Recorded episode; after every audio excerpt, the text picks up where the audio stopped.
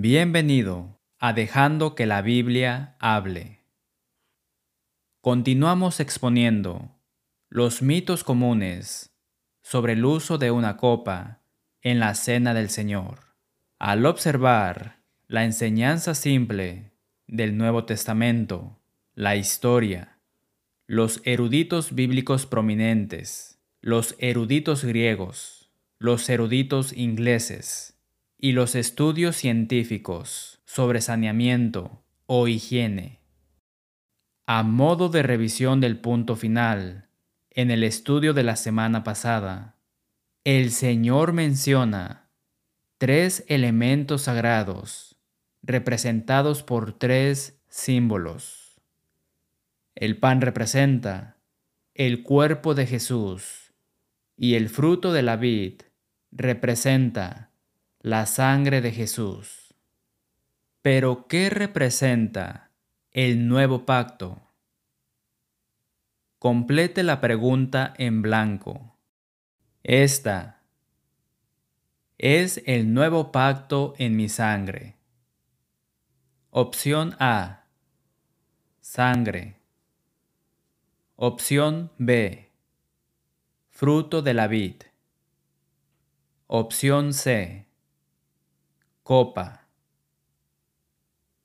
Esta copa es el Nuevo Testamento en mi sangre. Lucas capítulo 22 versículo 20. Primera de Corintios capítulo 11 versículo 25. La copa que contiene el fruto de la vid representa el Nuevo Testamento. Dado que la copa que contiene el fruto de la vid, representa el Nuevo Testamento.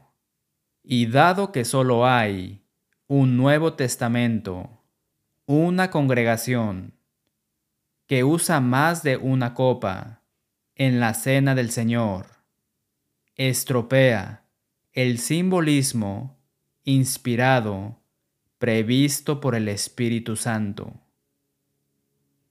Según Primera de Corintios capítulo 11 y versículo 25. Jesús dijo, Esta copa es el nuevo pacto, nuevo testamento, en mi sangre. A medida que comparamos las escrituras que abordan el significado de los elementos en la cena del Señor, esta determinación se vuelve más concluyente. Note las metáforas usadas en cada una de las siguientes citas sobre la cena del Señor. Esto, hogaza de pan sin levadura, es mi cuerpo. Mateo capítulo 26, versículo 26. Esto, fruto de la vid, es mi sangre del nuevo pacto Mateo capítulo 26, versículo 28. Esta copa es el nuevo pacto en mi sangre. Lucas capítulo 22, versículo 20. Y Primera de Corintios capítulo 11, versículo 25. E. W. Bullinger, 1968. Dice en su libro, Figuras de dicción usadas en la Biblia, que cada una de estas tres oraciones es una metáfora. Luego explica varias reglas asociadas con las metáforas. Los dos sustantivos mismos deben mencionarse y siempre deben tomarse en un sentido absolutamente literal, o de lo contrario, nadie puede decir lo que significan. Toda la figura, en metáfora, radica en el verbo sustantivo, es, y no en ninguno de los dos sustantivos. En todos estos, como en cualquier otra metáfora, el verbo significa y podría haberse traducido representa o significa.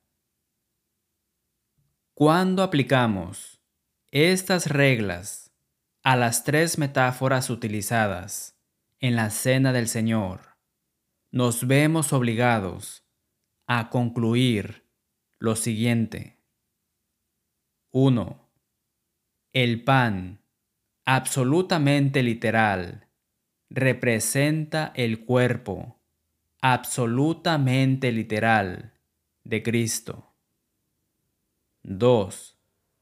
El fruto de la vid, absolutamente literal, representa la sangre, absolutamente literal, de Cristo. 3. La copa, absolutamente literal, representa el nuevo pacto, absolutamente literal. Desde un punto de vista lingüístico, estas tres declaraciones con respecto a los elementos espiritualmente significativos en la cena del Señor son paralelas gramaticalmente. Las similitudes son sorprendentes.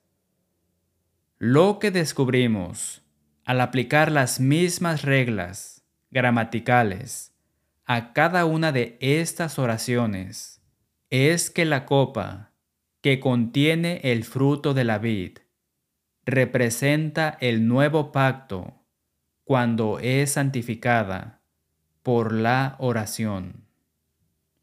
Bullinger también escribe sobre las metáforas. Puede que no haya el menor parecido.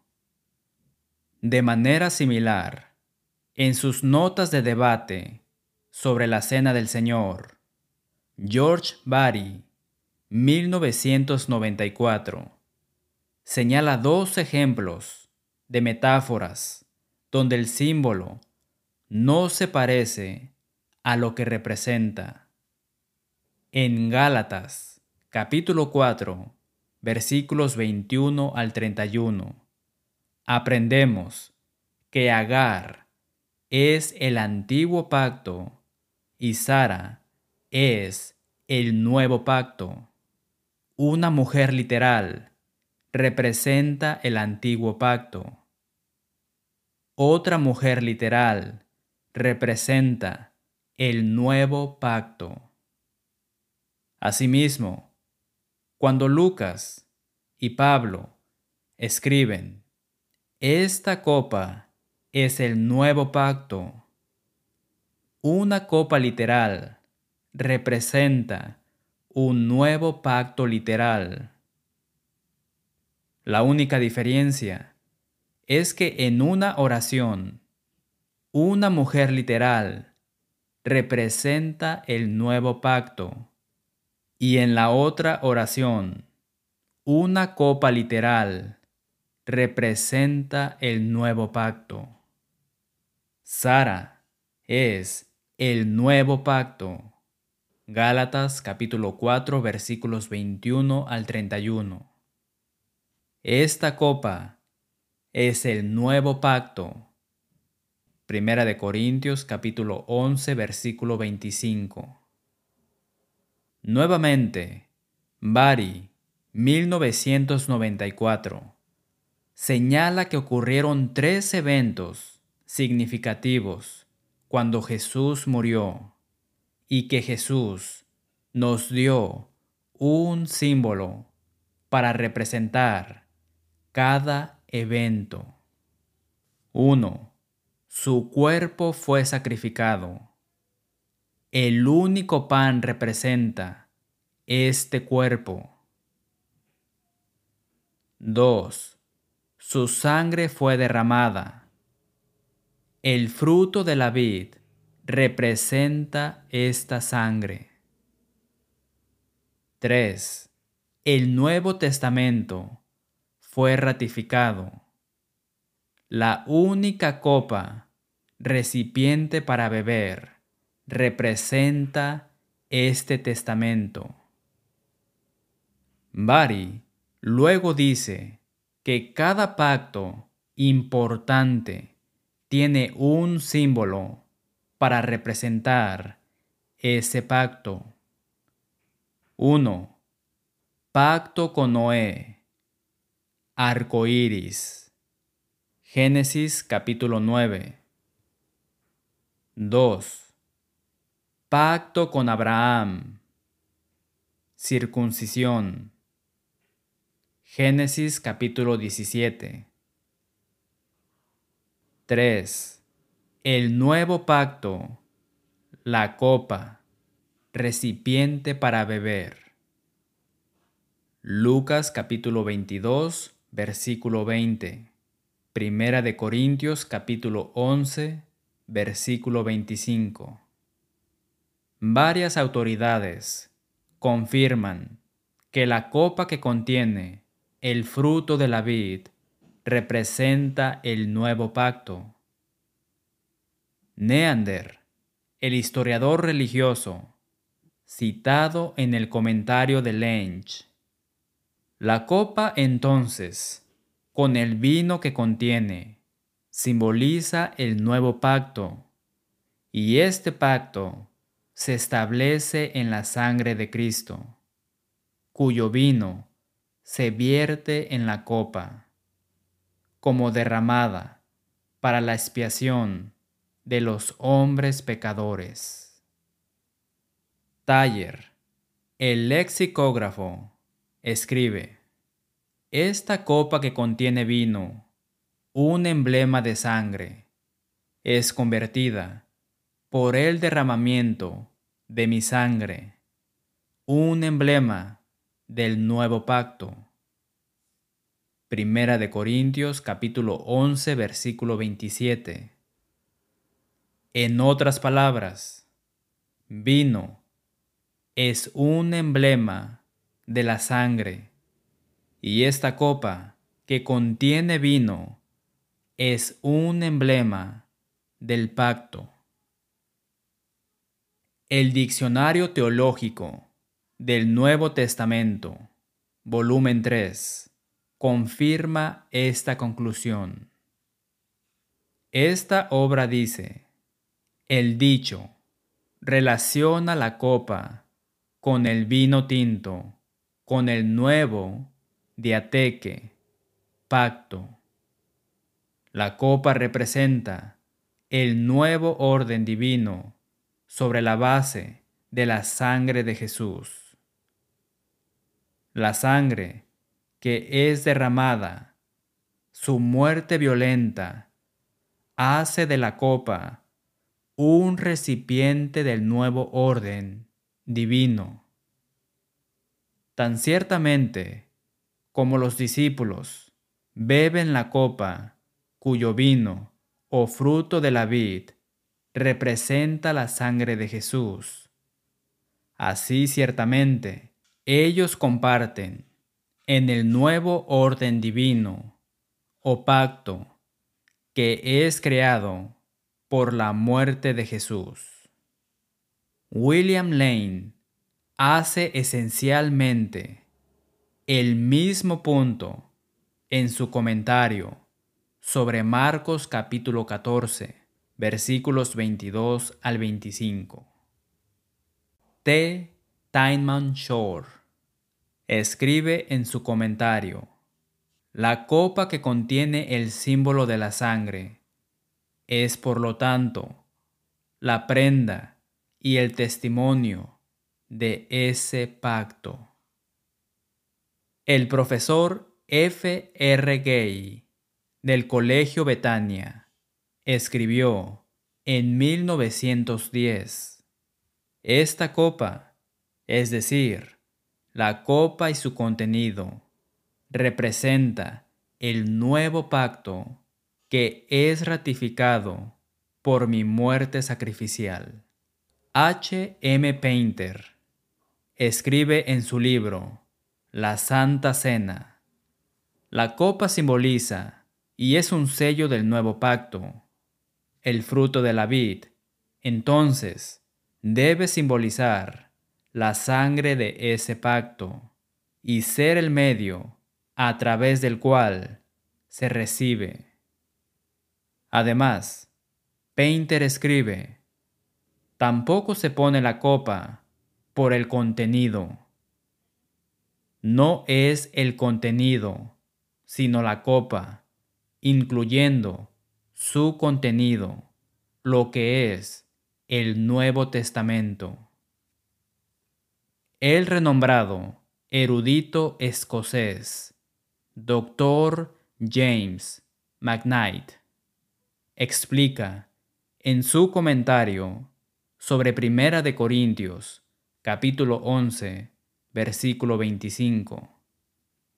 Del mismo modo también dio la copa, después de haber cenado en la Pascua, diciendo, Esta copa de vino es representación del nuevo pacto hecho en mi sangre.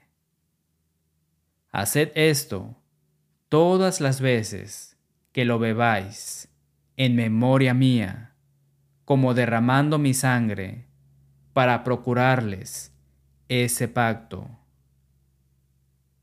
Incluso James D. Bales, 1973, aunque adora con copitas individuales, escribe en un artículo en Fundación Firme. Su sangre es la sangre del pacto. Su sangre hizo operativo el pacto, pero el pacto no es la sangre misma, aunque las copas, cuyo contenido simbolizaba su sangre, se decía que era el nuevo pacto en su sangre. Lucas capítulo 22 versículo 20. Sin embargo, Cristo es el mediador del pacto. Hebreos capítulo 8 versículo 6. Hebreos capítulo 9 versículo 15. Hebreos capítulo 12 versículo 24.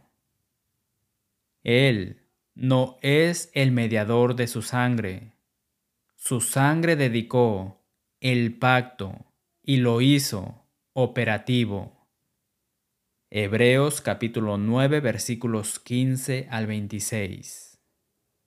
Su sangre es la sangre del pacto eterno, pero no es la sangre de la sangre eterna, como tendría que ser si la sangre y el pacto fueran la misma cosa. Hebreos capítulo 13 versículo 20. Bells señala correctamente que la sangre y el pacto son elementos distintos Bales pierde la verdad por una sola letra al decir que las copas, cuyo contenido simbolizaba su sangre, se decía que eran el nuevo pacto en su sangre. Correctamente asocia el nuevo pacto con el recipiente para beber pero comete un error al decir copas en lugar de copa, como en los textos bíblicos. Si después de que Jesús hace esta conexión, una congregación reemplaza la única copa de las escrituras con múltiples copas estropea el simbolismo previsto de este sagrado memorial. ¿Qué pasa con el lenguaje figurado?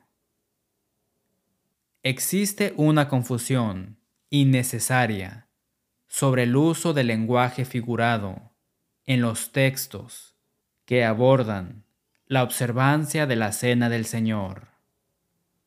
Algunos cristianos creen que el contenido, que es tan obvio en el texto, de alguna manera se desvanece con el uso del lenguaje figurativo. rechace esta suposición. ¿Cómo identificamos el uso del lenguaje figurado? Considere el testimonio de E. W. Bullinger. Puede preguntarse, ¿cómo vamos a saber entonces cuando las palabras deben tomarse en su forma simple y original, es decir, literalmente, y cuándo deben tomarse en alguna otra forma peculiar, es decir, como figura?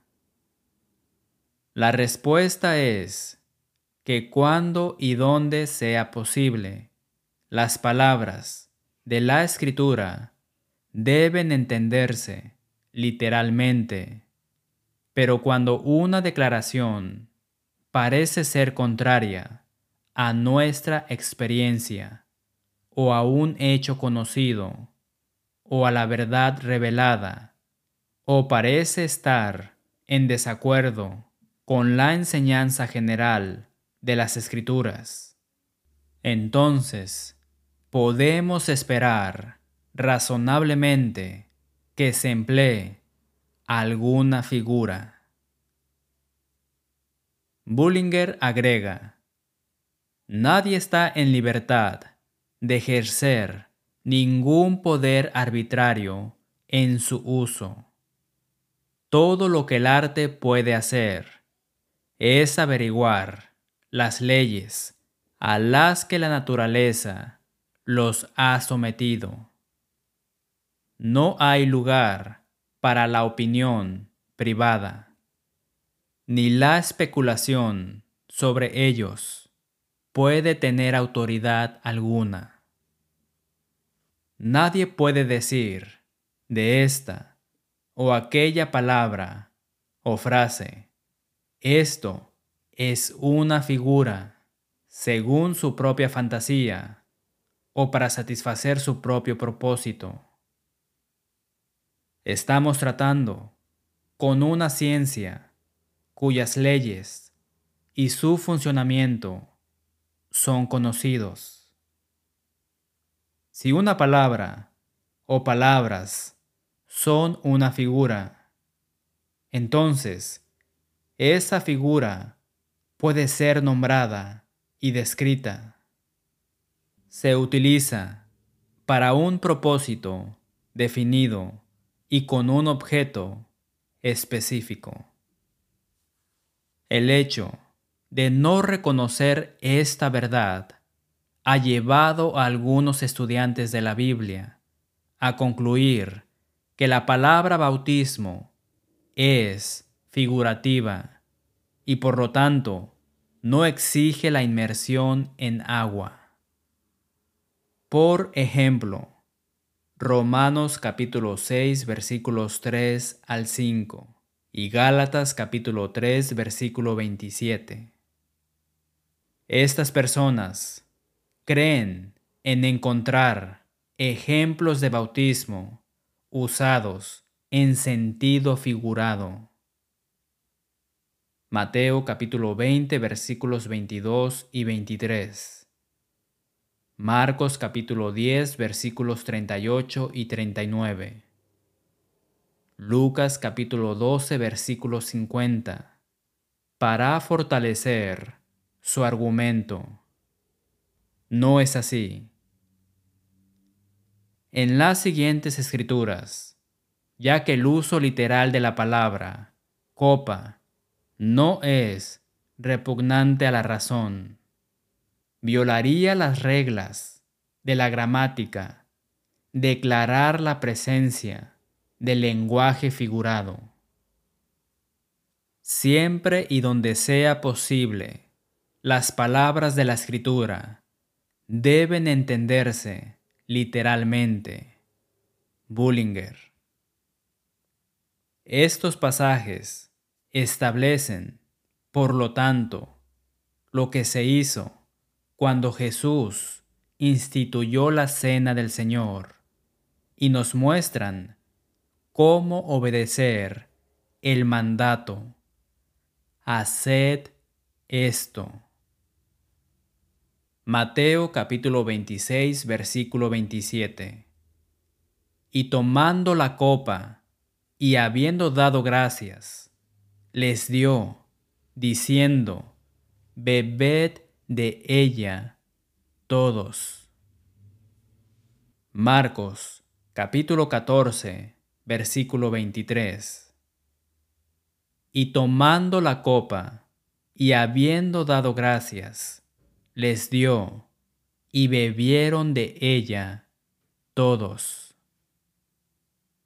Lucas capítulo 22 versículo 20. De igual manera, después que hubo cenado, tomó la copa, diciendo, Primera de Corintios, capítulo 10, versículo 16 la copa de bendición que bendecimos no es la comunión de la sangre de Cristo? Primera de Corintios, capítulo 11, versículo 25. Asimismo, tomó también la copa después de haber cenado, diciendo, Primera de Corintios, capítulo 11, versículo 28. Por tanto, pruébese cada uno a sí mismo y coma así del pan y beba de la copa. En las siguientes escrituras, sin embargo, así como un pan no puede ser un cuerpo literal y el fruto de la vid no puede ser sangre literal. Así, una copa no puede ser un pacto literal. Por lo tanto, se debe emplear lenguaje figurado. Así como el pan y el fruto de la vid representan el cuerpo y la sangre de Cristo, respectivamente, la copa representa el nuevo pacto. Cada uno, como se discutió anteriormente, es metafórico. Lucas capítulo 22 versículo 20 parte B. Esta copa es el nuevo pacto en mi sangre, que por vosotros se derrama. Primera de Corintios, capítulo 11, versículo 25. Esta copa es el nuevo pacto en mi sangre. Haced esto todas las veces que la bebiereis en memoria de mí. ¿Qué pasa con la metonimia? Un tercer uso de la palabra copa en la cena del Señor, además del literal y la metáfora, se encuentra en Primera de Corintios, capítulo 11, versículos 26 y 27. Así pues, todas las veces que comiereis este pan y bebiereis esta copa, la muerte del Señor, anunciáis hasta que Él venga. De manera que cualquiera que comiere este pan o bebiere esta copa del Señor indignamente, será culpado del cuerpo y de la sangre del Señor. Como sabemos que es imposible beber una copa literal, sabemos que copa es figurativo aquí. Solo necesitamos determinar qué tipo de figura se usa en estos casos. En ambos casos se emplea la metonimia del contenedor para el contenido. Quédese conmigo. Bullinger explica que la metonimia es una figura retórica por la cual se usa un nombre o sustantivo en lugar de otro, con el cual se encuentra en cierta relación. La metonimia no hace desaparecer el objeto originalmente nombrado, copa en este caso. En su lugar, exige la presencia del objeto nombrado originalmente. Considere otro ejemplo de metonimia del contenedor para el contenido. Tuve un agujero en el radiador la semana pasada y tuve que comprar uno nuevo. Qué frustrante fue levantar el cofre del auto esta tarde y descubrir que el radiador estaba hirviendo. El primer uso de la palabra, radiador, puede tomarse literalmente y por lo tanto debe tomarse literalmente. El segundo uso no puede tomarse literalmente, por lo que debemos determinar qué tipo de figura se utiliza. Es una metonimia con la palabra radiador que sugiere el agua dentro de él. Nótese, sin embargo, que el uso metonímico de radiador no elimina la existencia del radiador. En cambio, exige el radiador. De hecho, exige que solo se considere un radiador. Para que haya más radiadores presentes, el individuo tendría que decir que los radiadores estaban hirviendo. De manera similar, cuando Pablo habla de bebiereis, beber, esta copa.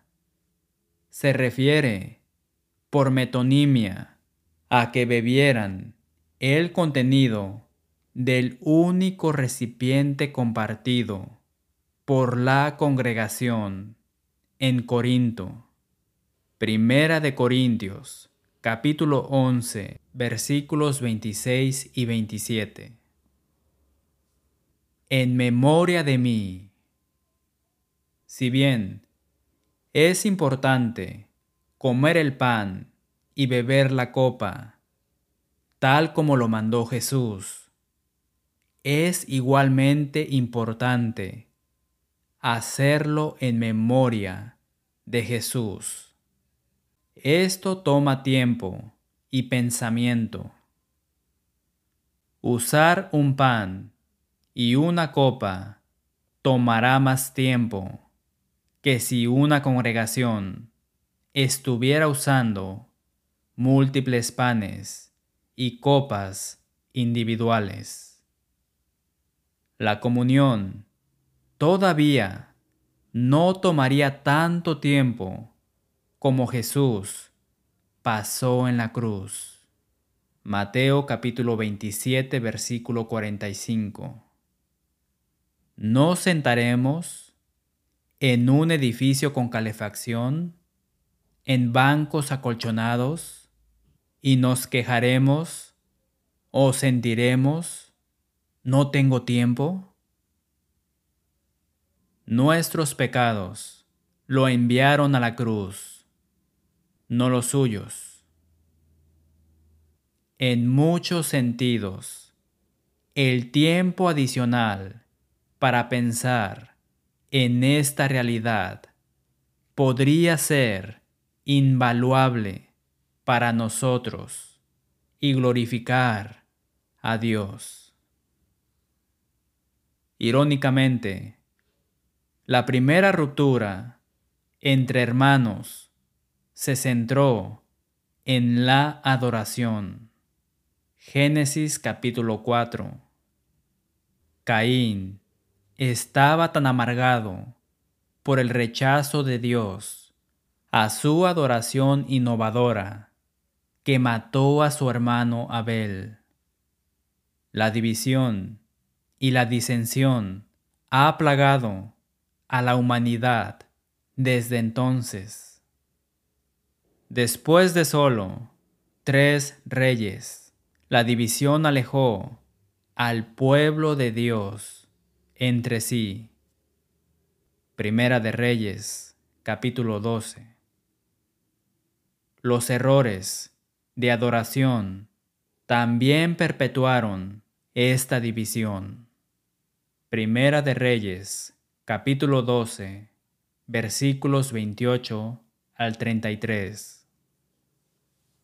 En un contexto de radicalismo tan extremo que los libros de texto enseñan a los niños a odiar.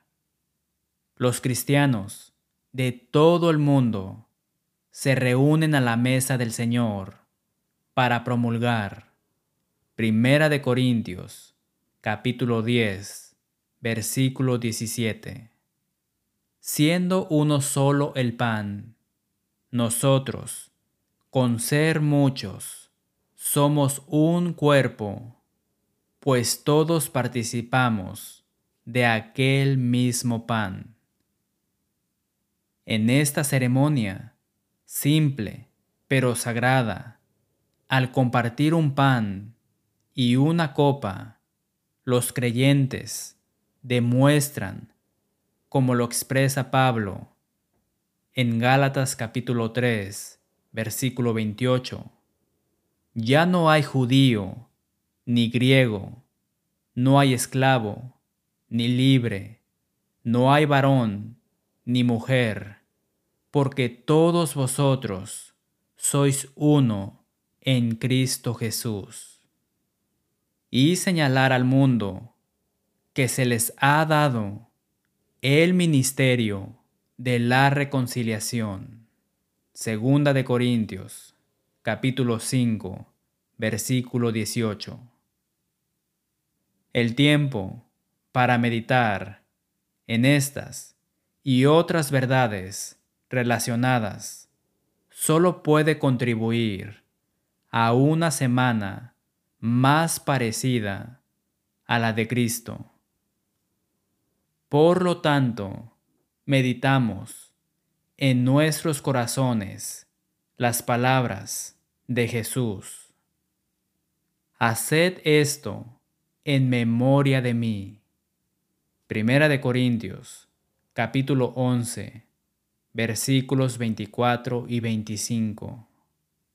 Así pues, todas las veces que comiereis este pan y bebiereis esta copa, la muerte del Señor anunciáis hasta que Él venga.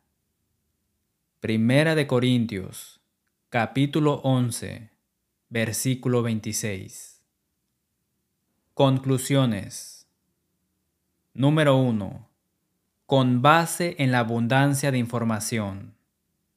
El tema del pan y la copa en la cena del Señor parece ser muy importante tanto para Dios como para el hombre Número 2.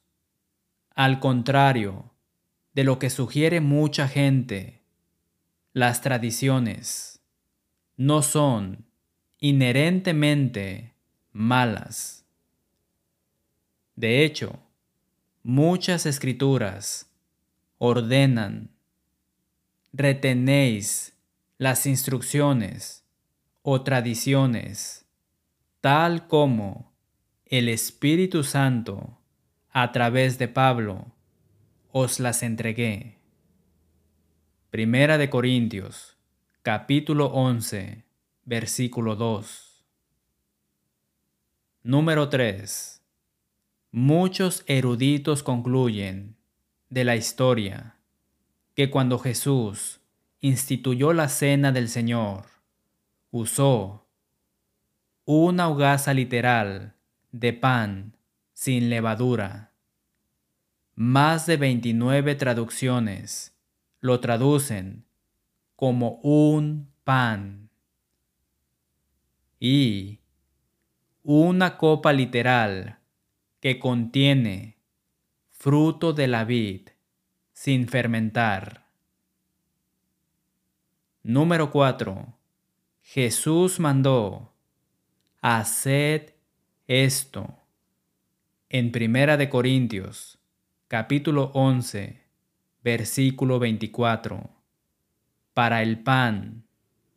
Y en Primera de Corintios, capítulo 11, versículo 25, para la copa. Esta es una oración imperativa. El verbo griego para hacer es segunda persona, plural, presente, activo, imperativo. Número 5. Se cita evidencia, apéndice A de mi folleto, de que el lenguaje señala claramente la singularidad del pan y la copa en la cena del Señor más de cincuenta veces y ni una instancia de pluralidad. Número 6.